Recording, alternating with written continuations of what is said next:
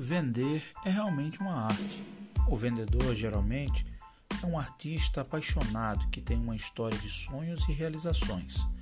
Este podcast tem a missão de levar os temas mais atuais sobre a arte de vender através das histórias e sonhos desse personagem principal. Vamos conversar sobre estratégias e experiências de vendas através de histórias que nos façam sorrir, chorar, emocionar mas acima de tudo, aprender e agregar. Você tem algo para compartilhar conosco? Então achou um bom lugar para contar. Então senta que lá vem história.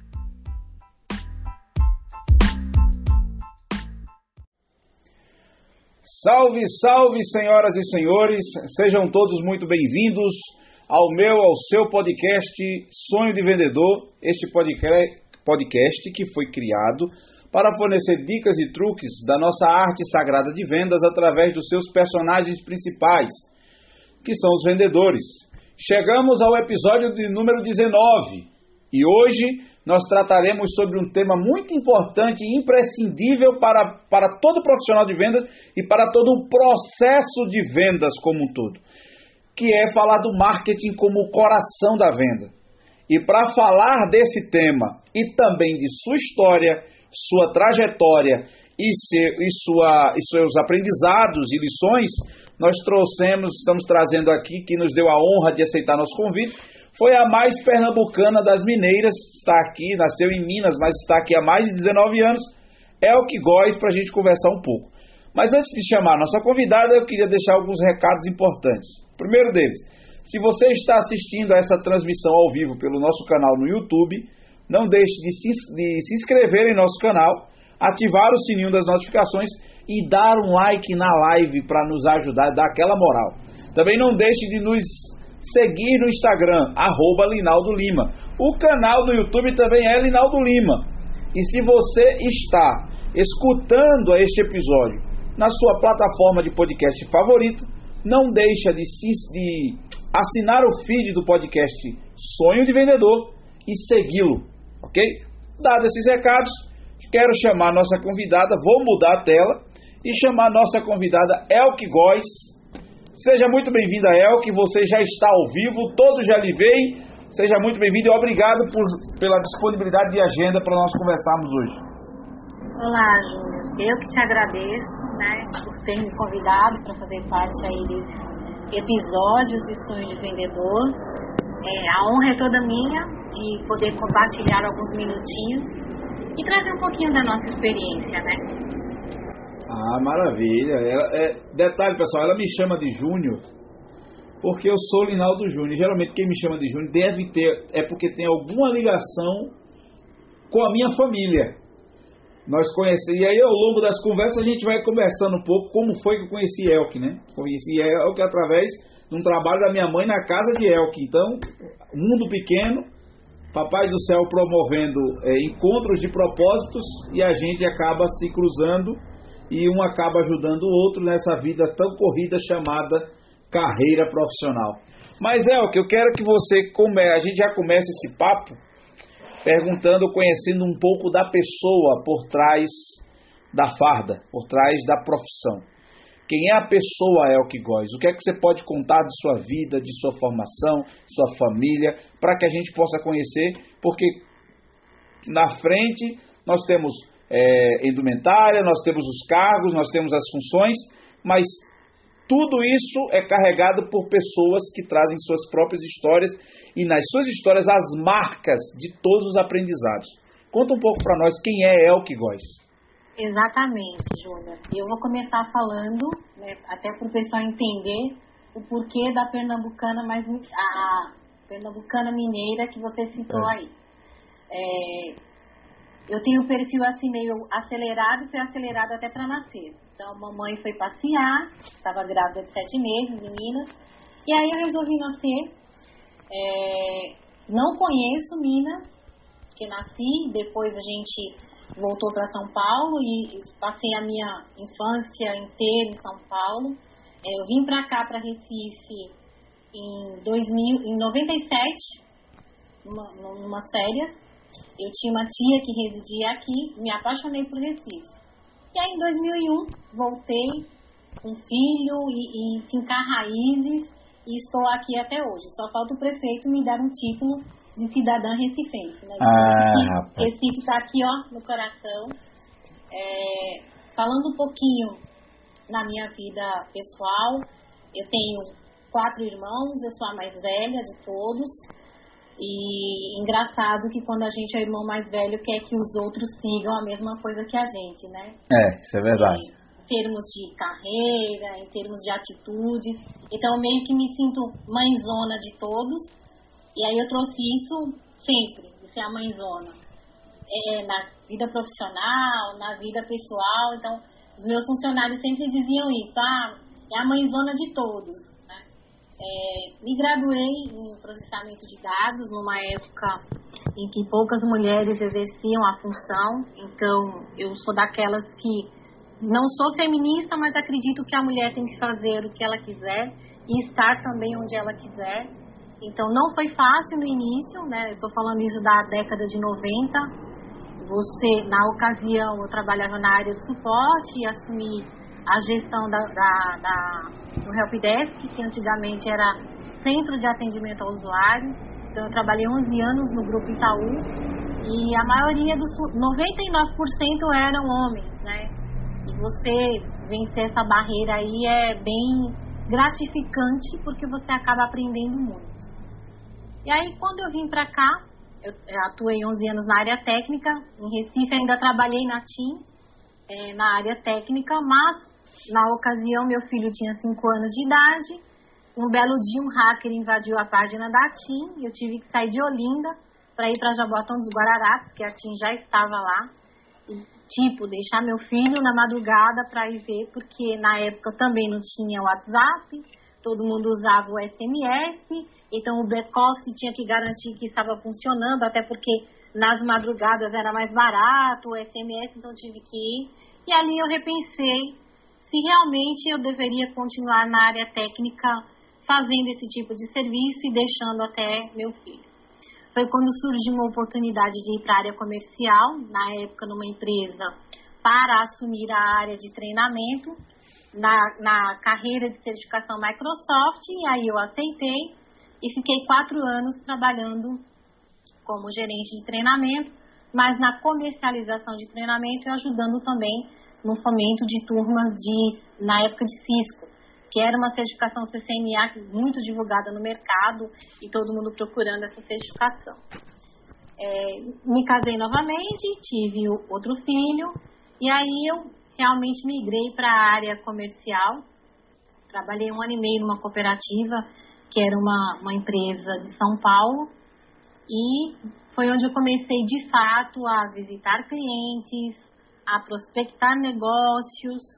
E aí minha vida foi, desde 2001, quando eu tomei essa decisão de ir para a área comercial, estou aqui até o momento, passando por, por todos os perrengues que os vendedores passam. E neste momento a gente está se reinventando, né? O mundo está passando por uma é, evolução, a gente fala muito aí de transformação digital, e nós vendedores temos que também fazer aí essa reciclagem, né? É, acho que todos os profissionais com esse período aí de pandemia teve que repensar um pouquinho é, como continuar nesse mercado agindo de forma diferente. Então aí isso é um pouquinho aí da El, que sou uma mãe super protetora, sou uma mãe coruja, tenho dois filhos maravilhosos e um esposo que me apoia em tudo. Então se eu inventar uma, um MBA de qualquer coisa, ele pode, ah, final de semana, ah, viajar eu não tenho nenhum problema, eu consigo é, trabalhar tranquilamente e me capacitar. Engraçado que você já respondeu duas perguntas em uma só. Tem mais alguma coisa no seu histórico profissional que você queira compartilhar? Que você já foi passando as empresas que você foi passando. Né? Inclusive já temos pessoas aqui, já tem o Milton, Milton Lima já está online, está mandando um ah, super legal. beijo para você, né? Outro para ele também. Tá? É, agora me diga o seguinte, Elke.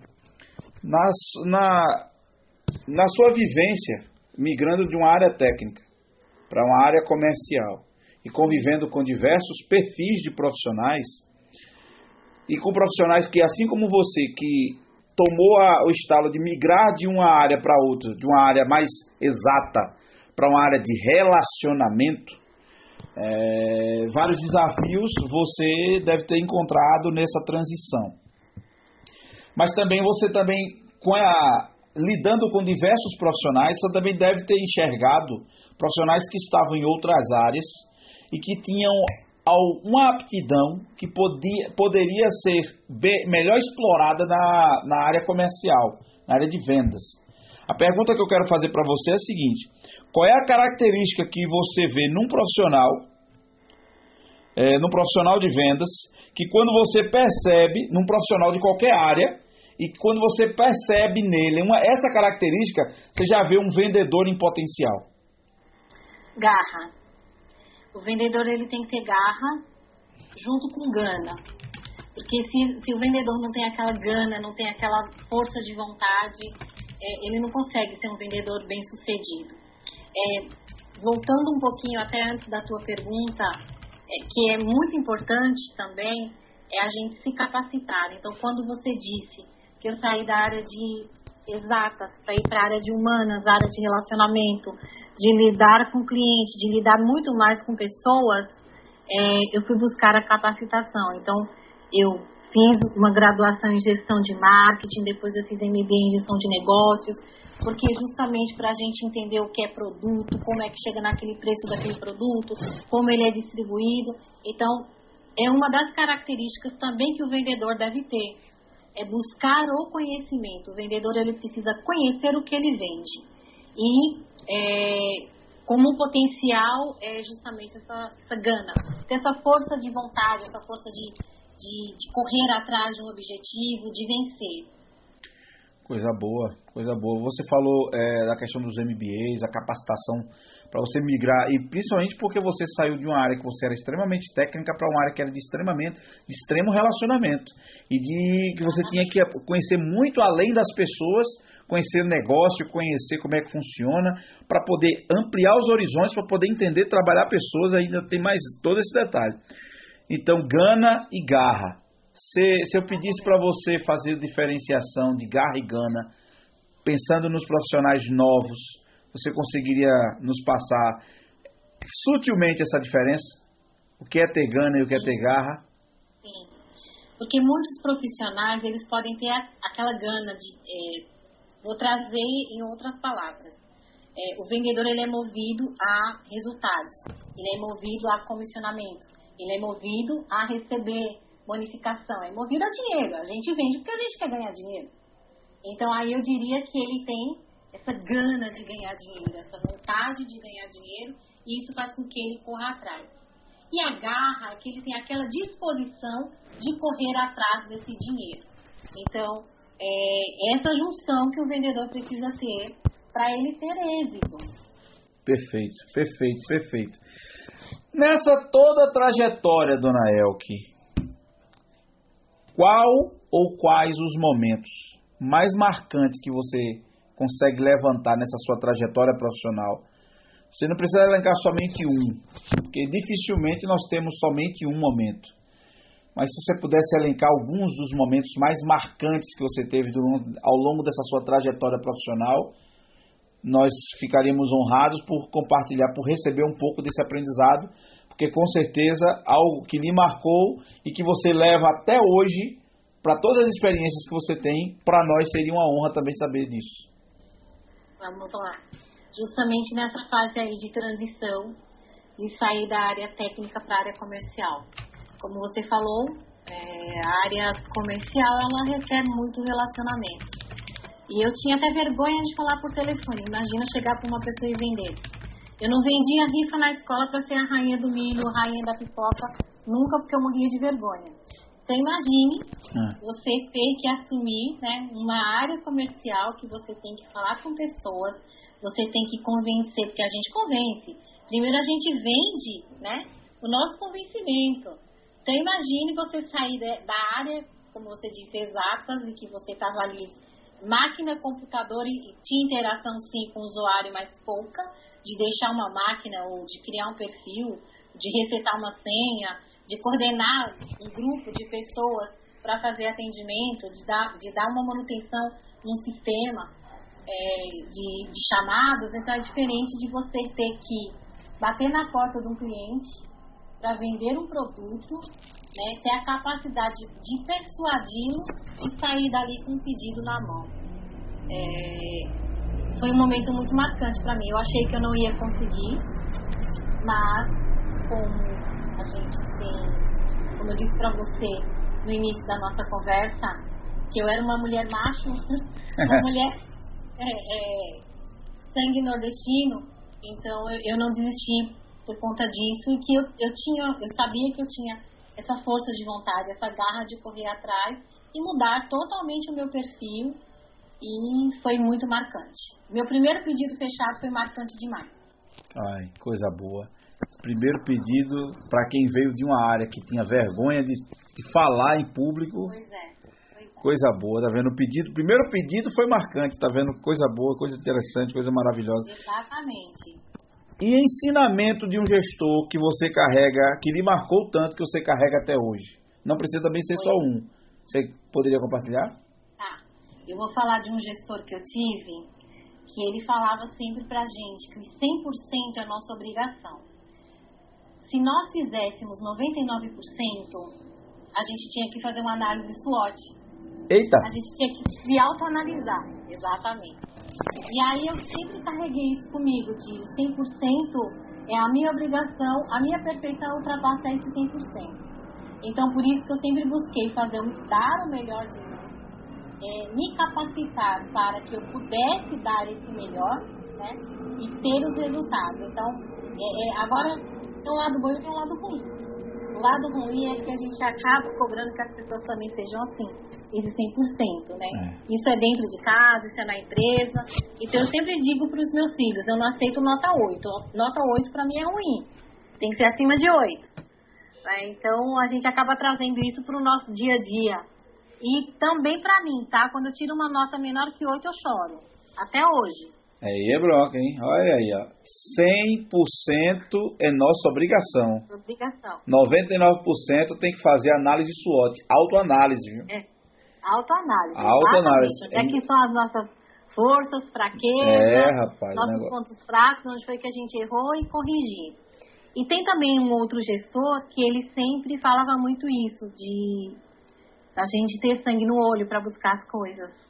Né? Para a gente ter justamente essa garra, ter essa gana de correr atrás e chegar lá no resultado. Isso eu também trago comigo em todos os, em todos os desafios que eu aceito. Coisa boa. Uma mensagenzinha aqui no chat de Milton, ele diz o seguinte: de dona de salão de beleza a gestora de equipe. Pergunta para ela como, é, como era gerir uma equipe cheia de marmanjo numa empresa de âmbito nacional com uma competição enorme. Pois é, Milton. Milton sabe bem. É, é você saber lidar com vários perfis, com egos. Então a gente precisa, quando a gente assume um papel de gestão, a gente precisa conhecer as pessoas, passar a conhecer as pessoas. Então não é não é para toda pessoa que a gente usa um tom de voz, que consegue dizer as mesmas palavras, fazer as mesmas cobranças, até o jeito de dar feedback tem que ser diferente. E aí, quando a gente trata com marmanjos que são cheios de egos, né? São machistas, porque eu enfrentei também muito machismo, o Milton deve lembrar disso. E é, é você tirar de letra, é você tratar por igual, você não fazer diferenciação de nada e dizer que todos estão no, no, no mesmo barco e que devem se respeitar. É isso aí. Simples e direto, sem rodeios. Chegamos na nossa pauta principal. Estava ansioso para chegar nessa pauta. Vamos falar sobre marketing, né? É, como coração de vendas. A gente já falou na, no, na livecast 2 com o Abílio Petenazzi sobre a estratégia como a cabeça, como o cérebro da venda. E agora a gente vai falar do coração. Se a gente fizer uma analogia é, da, do, da, do processo de vendas como corpo humano, a gente chegou até a algumas analogias. Primeiro, a gente dizia que o coração é o marketing, a, a estratégia é o cérebro, e os pulmões são os vendedores, é, é a venda, é, é, é o processo para pulmão para ir atrás das vendas. Mas vamos lá. Chegamos no coração. Uh, e a pergunta, primeira que eu quero fazer é a seguinte: antigamente o marketing ele era visto como coadjuvante do negócio. Era usado para criar artes e peças publicitárias para ideias de gestores de outras áreas. Então ele era coadjuvante do negócio. Com a revolução da era da informação, ele passou a ser o coração do negócio, porque hoje ninguém mais vende sem ter um bom trabalho de marketing associado, principalmente na era digital. Com as mídias digitais, a era da informação, o marketing deixou de ser, assim como se pede que a TI passe a ser um cargo estratégico na empresa, o marketing virou estratégico antes da TI, porque virou o coração do negócio. Quando o marketing pode ser visto como herói ou vilão do vendedor. Ou seja, a pergunta é para saber o bom, é, o bom e o mau uso das melhores práticas de marketing, porque nós sabemos que o uso em excesso para qualquer coisa ele é prejudicial e que o não uso também é prejudicial. Como é que a gente pega esse coração da venda, que é o marketing, que não é só o marketing para o CNPJ, mas tem que ser para o CPF, principalmente para o CPF? E como é que o CPF, e quanto é que esse coração, esse marketing se torna vilão ou herói? Pois é, Naldo Júnior, uma boa pergunta. Essa aí você fez a gente pensar bastante. É, eu vou começar falando do, do marketing pessoal, porque o vendedor, é, o que é que tem a ver o marketing pessoal com o vendedor? É, tudo. Porque o, nós que somos vendedores, nós vendemos as nossas ideias para os clientes. E aí eu, eu vejo muito que o marketing pessoal, ele vai desde a nossa fala, a nossa postura, a nossa imagem, é, o que é que a gente quer passar para aquele cliente. Então, se um, um bom vendedor ou uma pessoa que quer ser um bom vendedor, ele não, não tem o um marketing pessoal, eu não estou dizendo de ser uma pessoa arrogante, mas sim de uma pessoa que se preocupa como se comportar diante do cliente, como falar. Uma coisa que é primordial para o vendedor, falando de marketing pessoal, que aí entra no marketing tradicional e o digital, é ele conhecer o produto que ele vai vender. Então, por isso que o marketing é o coração da venda. É, não estou falando só da área de marketing, porque o marketing eu entendo que ele faz parte de todo um planejamento, de toda uma estratégia de como é que vai ser ofertado aquele produto ao mercado. Não é simplesmente como a gente tem visto muito aí nas redes sociais, é, o pessoal fazendo marketing digital. O marketing digital não é chegar e colocar uma carinha bonitinha, uma propaganda ou, ou um story no Instagram, no Facebook. Tem que ter todo um planejamento. Você tem que saber qual é o público-alvo que você vai atingir. Você tem que saber qual é o horário que aquele público-alvo está entrando naquelas mídias sociais. Qual é o melhor canal para você atingir aquele público? Então, então tem todo um planejamento. Qual é o custo que você quer ter com aquela campanha de marketing digital ou do marketing tradicional? Quais são os meios de comunicação que você quer usar? Né? Qual é, é você quer colocar no, no Outbuzz? Você quer fazer ainda outdoor? Ainda tem muita gente que usa. Tem muita gente que usa revista, jornais, para fazer campanhas publicitárias. Então, é, eu vejo que o marketing ele está totalmente interligado com a nossa área de venda. Então, se um produto ele não tem um bom marketing, se ele não tem uma boa divulgação, ele deixa de ser aquele coração do vendedor. Não adianta o vendedor ir lá falar de um produto que não tem uma boa imagem. Então, eu, por isso que eu falo muito aí nessa junção. E aí, trazendo ainda para o marketing pessoal do vendedor, é, eu vejo como uma característica muito importante também, nos dias de hoje, até o que a gente publica nas nossas redes sociais. Né? Bem, bem Nós levantado. estamos fazendo ali o nosso marketing. É, que imagem que eu quero, que a que quer passar para o público que está ali é, vendo o perfil dela. Porque tem gente que vê também nas escondidas. É. Não te segue, não está ali, mas ele está vendo o que tu está fazendo, o que tu está publicando. Então a gente precisa ter muito cuidado quanto vendedor do que, que nós andamos publicando, o que, que a gente compartilha. Porque é, hoje em dia, os, esse compartilhamento, a internet das coisas, aí as pessoas conectadas o tempo todo, a divulgação de uma notícia, seja ela boa ou ruim, é muito rápida. Então, precisa-se ter todo esse cuidado, quanto profissional e quanto empresa. Né? Então, a empresa também, o, o coração dela é tendo um, um, planejamento de uma, de uma campanha. O que, que ela quer oferecer com aquele produto. E eu vou muito mais além. Hoje, para a gente lançar um produto no mercado, a gente tem que conhecer um pouquinho da experiência do nosso cliente. Que aí eu ia falar de uma característica que até é, é, a gente pode falar um pouco mais, que é o vendedor ter a empatia. Então, que é ele se colocar ali no lugar do cliente. Então, uma empresa, quando vai lançar um produto, ela também precisa se colocar no lugar do cliente. Isso aí faz parte do planejamento, do marketing. Isso aí faz parte do coração do produto que ela quer comercializar. Uma coisa importante sobre isso também, é o que eu queria lhe perguntar, é o seguinte: o vendedor fazendo uso das estratégias de marketing para se apresentar em redes sociais e no dia a dia. Você falou que ele tem que ter o cuidado de como, se, como falar na frente do cliente, qual imagem ele quer passar, como se comportar, como se vestir para o cliente de forma, é, de forma que atender o perfil do cliente. Eu trabalhei numa empresa é, na New Supre em que eu tinha, ela tinha as vestimentas para o perfil de cliente que o vendedor atendia. Por exemplo, um tribunal de justiça, você tinha que ir de terno e gravata, por exemplo, dependendo do nível de que você então tinha esses perfis também.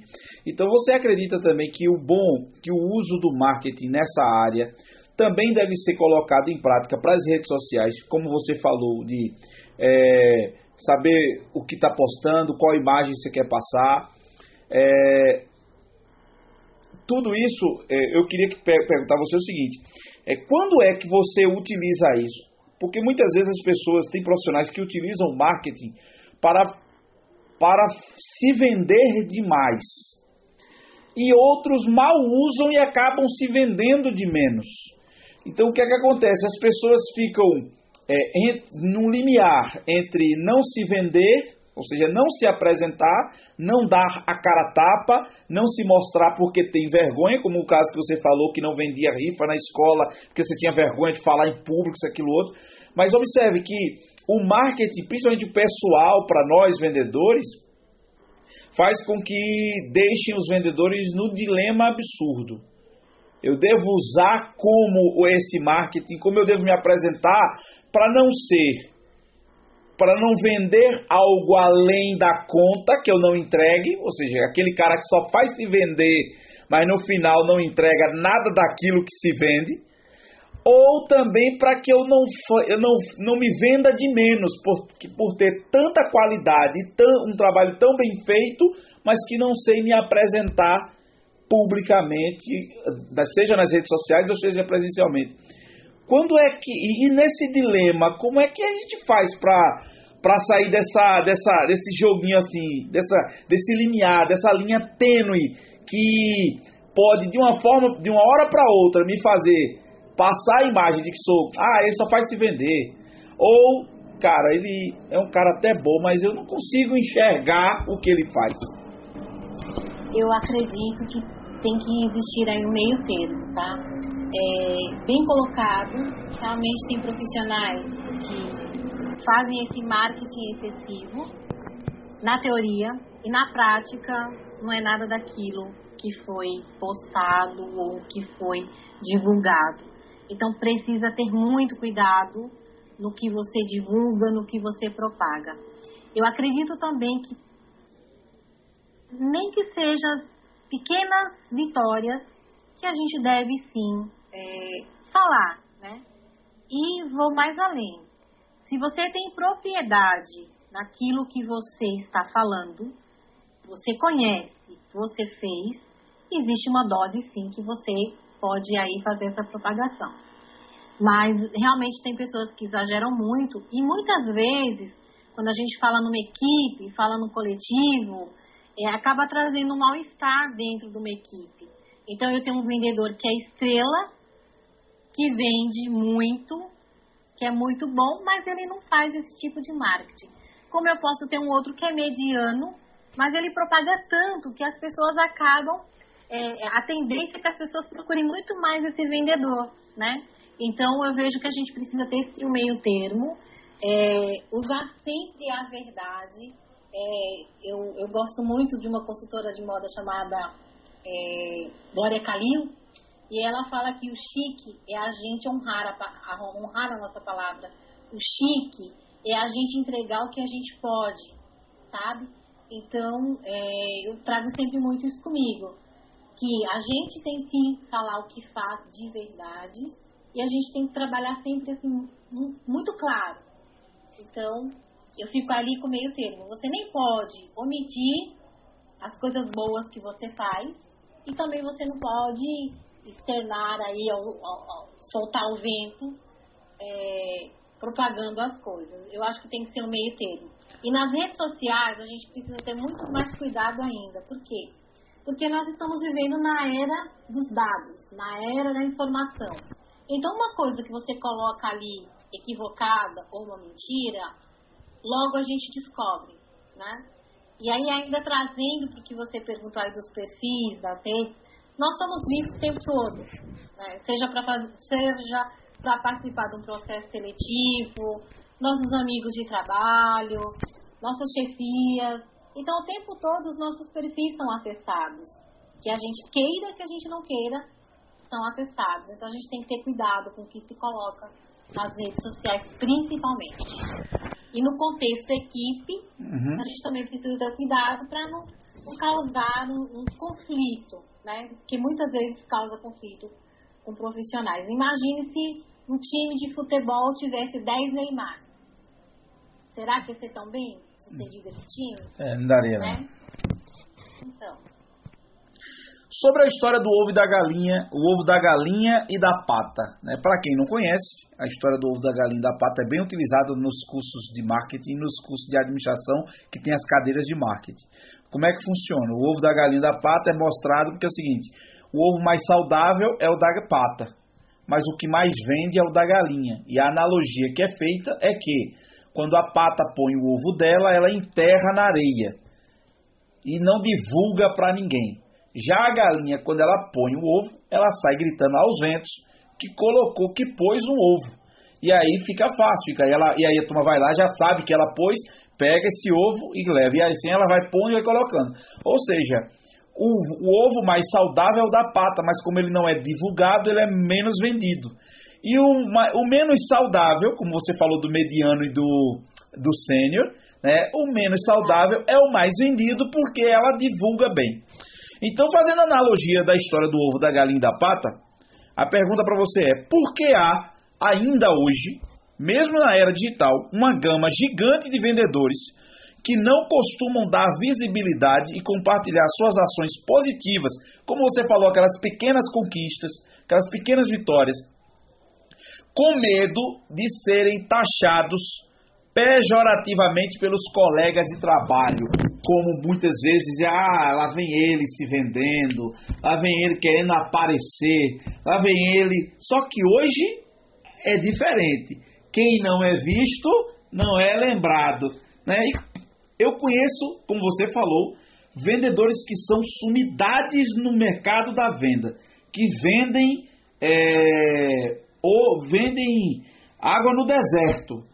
Vender água no deserto é até fácil porque está quente, né? Mas vendem coisas, vendem tudo que você colocar, mas não se vendem bem. Tem muitos profissionais que são sêniores, que estão neste momento buscando recolocação e que não estão ativos nas redes sociais, que não se propõem, que não vendem o que fizeram, que não falam dos projetos que venderam, não precisa citar a empresa por onde passou, mas aquilo em que você ajudou uma empresa a melhorar seus processos. É, é, a gente pensa que é pouco, mas não, existe uma gama absurda. E aí você. É, é por que existe isso? Será que esse povo, é, é, esse, esses profissionais, que geralmente são das gerações X, início da Y, ficam tão empacados né, nessa, nesse processo, não dá visibilidade e acabam ficando para trás. Por que isso, hein, Gelk? Esse negócio de geração, realmente, a gente tem essa, essa percepção das gerações que são diferentes. E eu vou muito mais além, sabe, Júnior?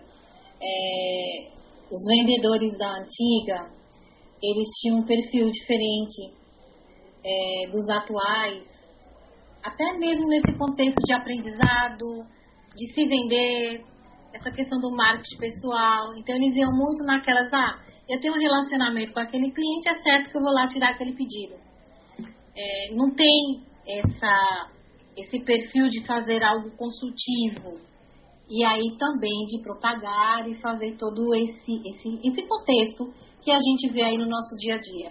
Hoje a gente vê muita, muitos vendedores, muita gente fazendo live, divulgando é, conquistas de certificações, de treinamentos, nos perfis de LinkedIn, Instagram, Facebook.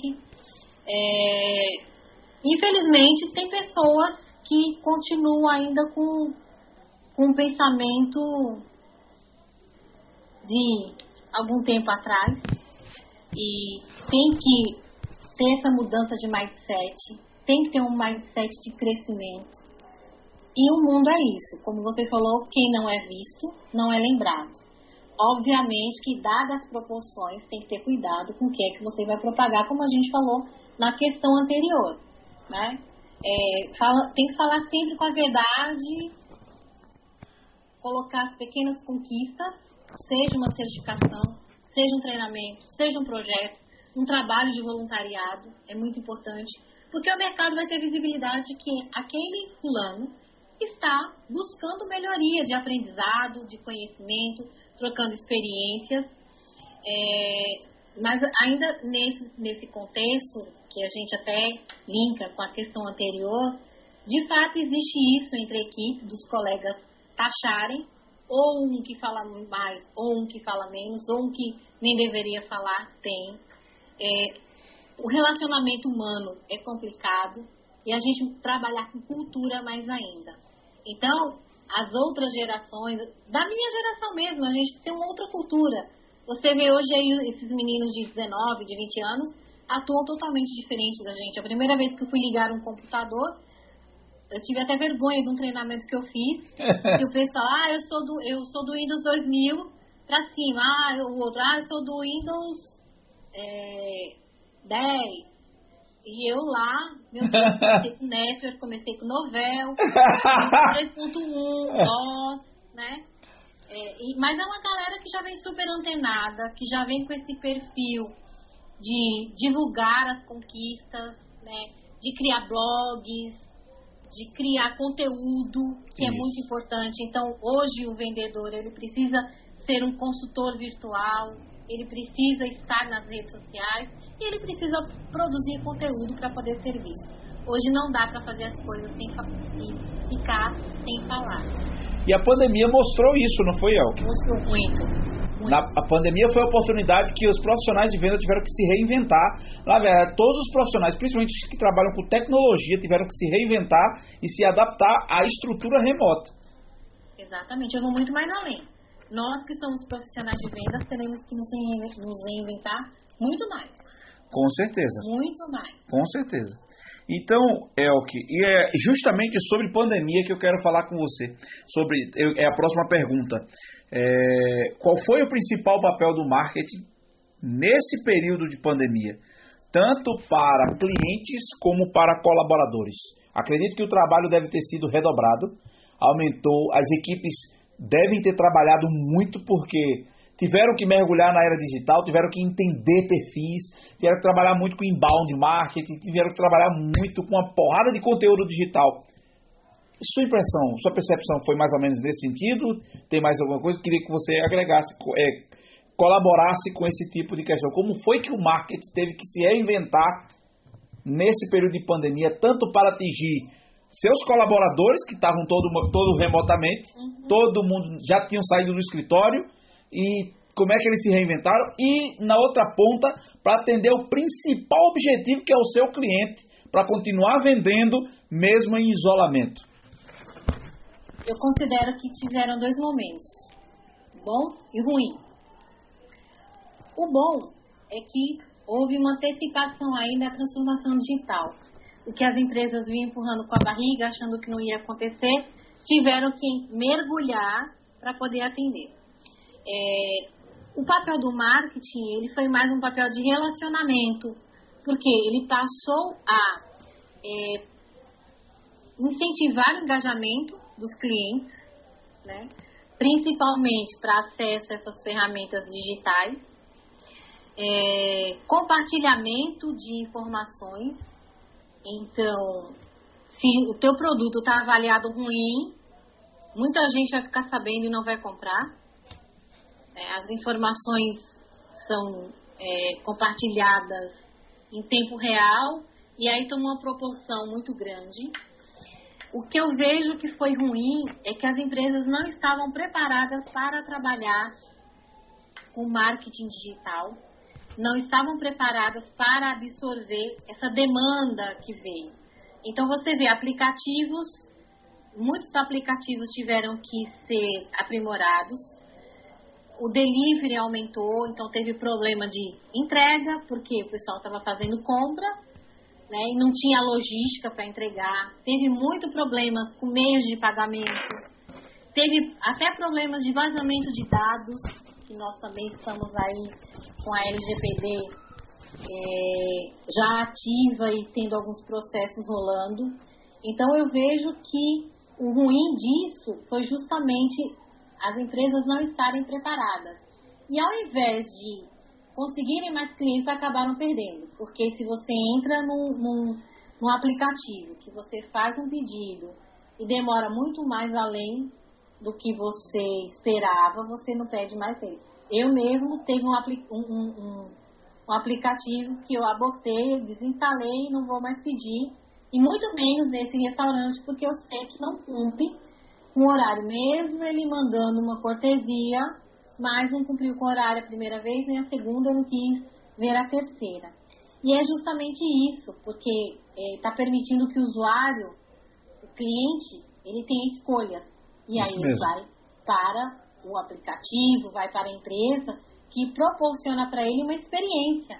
Isso então, mesmo. o marketing nessa pandemia, ele, ele foi um marketing de relacionamento ligado com a experiência do cliente, com o engajamento e proporcionando que ele voltasse a comprar daquele lugar e indicar, porque quando você acaba indicando, você sabe que o boca a boca Isso. tem muito sucesso também, tanto quanto qualquer propaganda que a gente coloque vinculando de um produto ou de um serviço. Então eu vejo que o marketing teve é, esses dois lados. E, eu, e ainda complementando o lado ruim, é que as empresas começaram de fato a fazer o embalde. E-mail marketing para cima e para baixo. Ah, olha, você ainda não leu, mas olha, eu tô aqui. E manda de novo.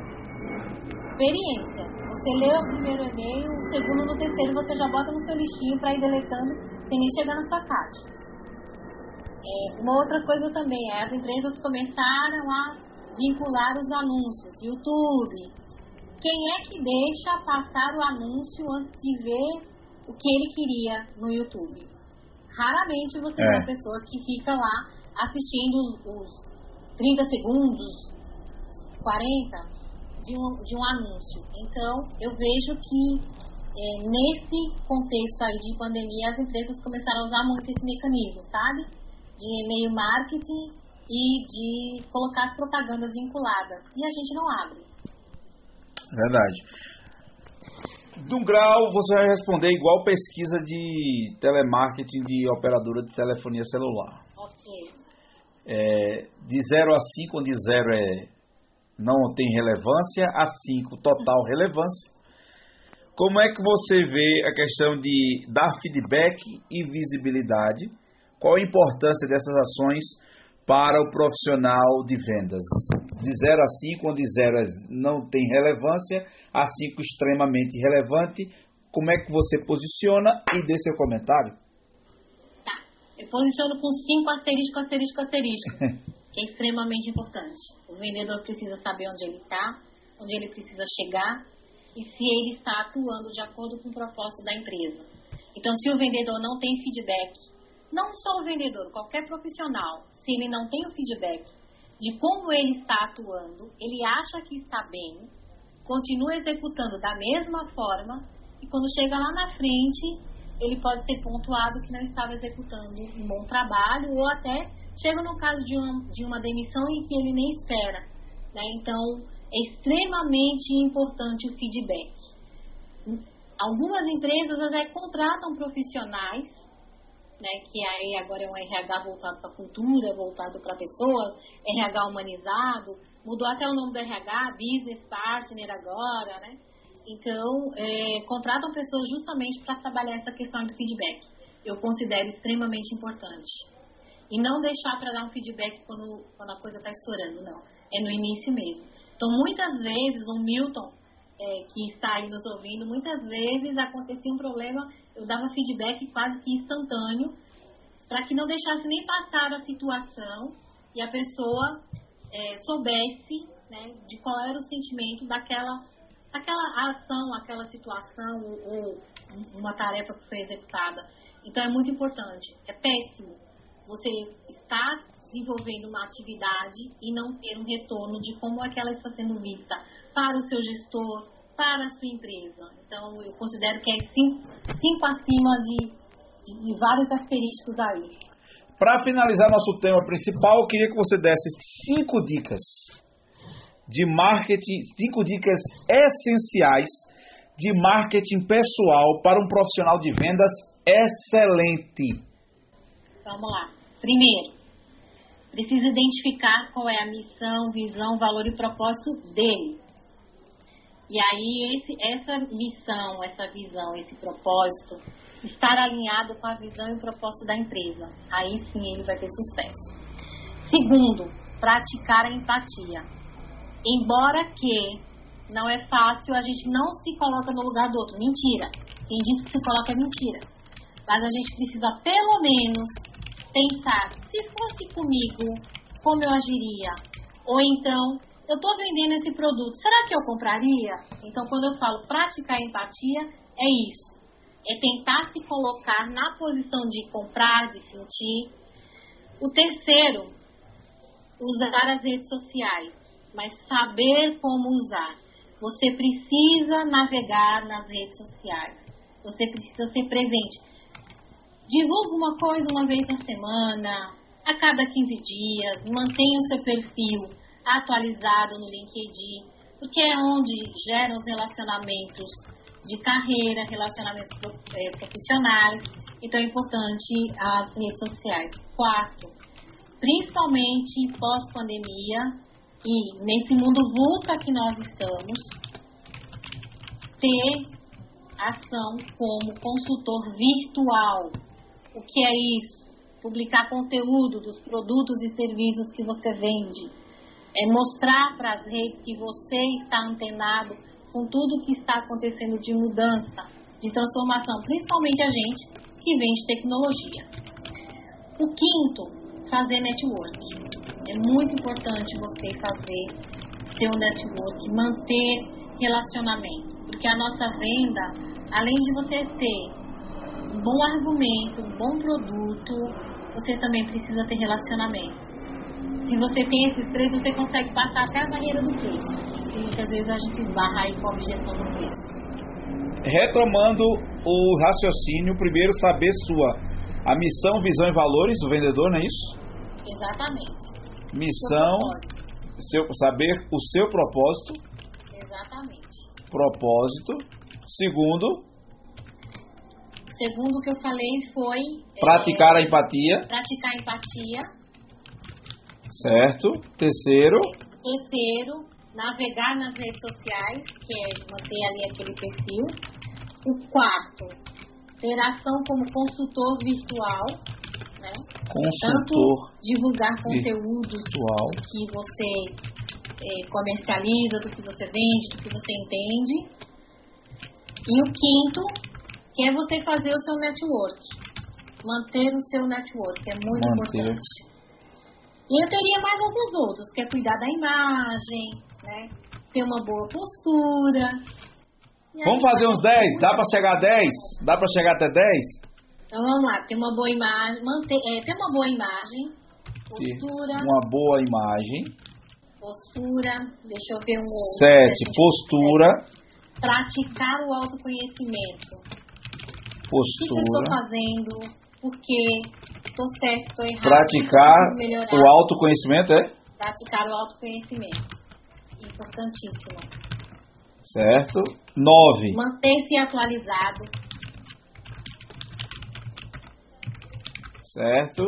Dez, para finalizar. Dez. Passar valor no produto ou no serviço que ele vende. Valor agregado. Passar o valor agregado. Não tratar preço, porque existe a diferença do preço e do valor. Que se vende, acabou. Isso vai para a nossa postagem no LinkedIn do resumo desse podcast. Top 10 dicas de marketing pessoal para vendedores. Top 10. Para profissionais de vendas. Deixa eu botar aqui. Para profissionais de vendas.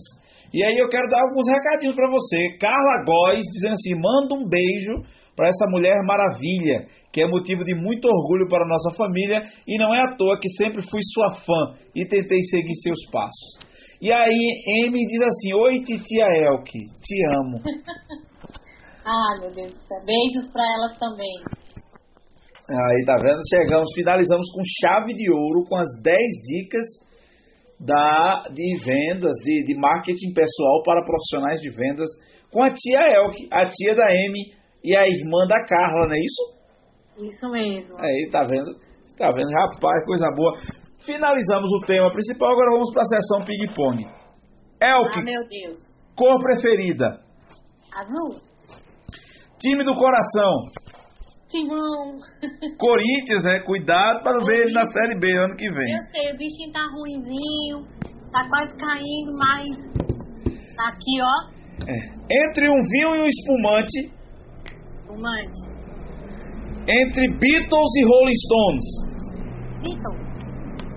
Entre MPB e sertanejo. MPB. Caetano ou Gil. Caetano. Djavan ou Caetano? Caetano. É, Roberto Carlos ou Erasmo? Roberto, que a mamãe gosta. Ah, tá vendo? Rock ou pop? Rock, pop, mas eu sou mais o pop. Mais o pop. Michael Jackson ou Madonna? Madonna. É. Aí difícil, você me dá umas escolhas difíceis. é, sei, sei. Se fosse fácil, não era, não era é. ping-pong. Exatamente. É. Uh, música que lhe traz boas energias. Imagine dos Beatles. Aliás, que é John Lennon que canta, né? Já foi na fase solo dele. É, é o que a gente imagina, né? É, melhor. melhor lugar do mundo. Minha casa. Melhor lugar fora da. Melhor lugar do Brasil que você já visitou. Melhor lugar do Brasil que eu já visitei. Deixa eu pensar. Rio Grande do Norte. Pipa. Pipa, aí. Melhor, é, sua relação com o trabalho. De paixão. É isso aí. Uh, família em uma palavra. Amor. É o que em uma palavra. Objetividade. Objetividade. Vou até anotar aqui que isso aqui é, é, é que vai para postagem no final. Objetividade. Mensagem final. Olha, a conversa tá tão boa, a gente vai ter que acabar. Meu pois Deus é. do céu. Mensagem final. Qual é a mensagem, frase ou lema que você carrega para a sua vida e que gostaria de deixar tanto para as centenas de vendedores com os quais você já trabalhou e você já tem pessoas aqui que já trabalhou, o Milton está aqui, né? Também não só o Milton, mas a, o Snake está aqui. Oi, Tia que parabéns pela sua conquista. É o Matheus Góes teu sobrinho preferido. Te amo. Oh. Já chegou se promover. Esse sabe fazer marketing, viu? Tá. Esse aí É sabe. É. Então as, é, as mensagens que você quer passar tanto para os vendedores com os quais trabalhou, quanto para os que trabalham atualmente, como também para todos os profissionais de venda desse Brasil enorme e também, como eu sempre falo aqui, aqueles que vão se aventurar nessa vida cigana chamada vendas. É uma vida cigana mesmo. Uma hora a gente tá aqui, outra ali. É. E tem que fazer negócio, tem que trazer pedido. Uma frase que eu deixo é: O não nós já temos. Vamos buscar o sim. Porque muitas vezes nós somos a nossa própria objeção. O não nós já temos. Vamos em busca. Vamos buscar o sim, Vamos buscar o sim, pois muitas vezes pois muitas vezes nós somos a sim, nossa própria objeção. Quando você já vai, ah, nem vou entrar, não vou conseguir, ah, nem vou fazer. Caramba, você nem tentou. Então a objeção está em você mesmo. E é isso que a gente precisa evitar. Que maravilha. o universo conspira para que aconteça mesmo. Maravilha, maravilha, perfeito. Já estou colocando o sentimento, a dica, a frase com muita objetividade.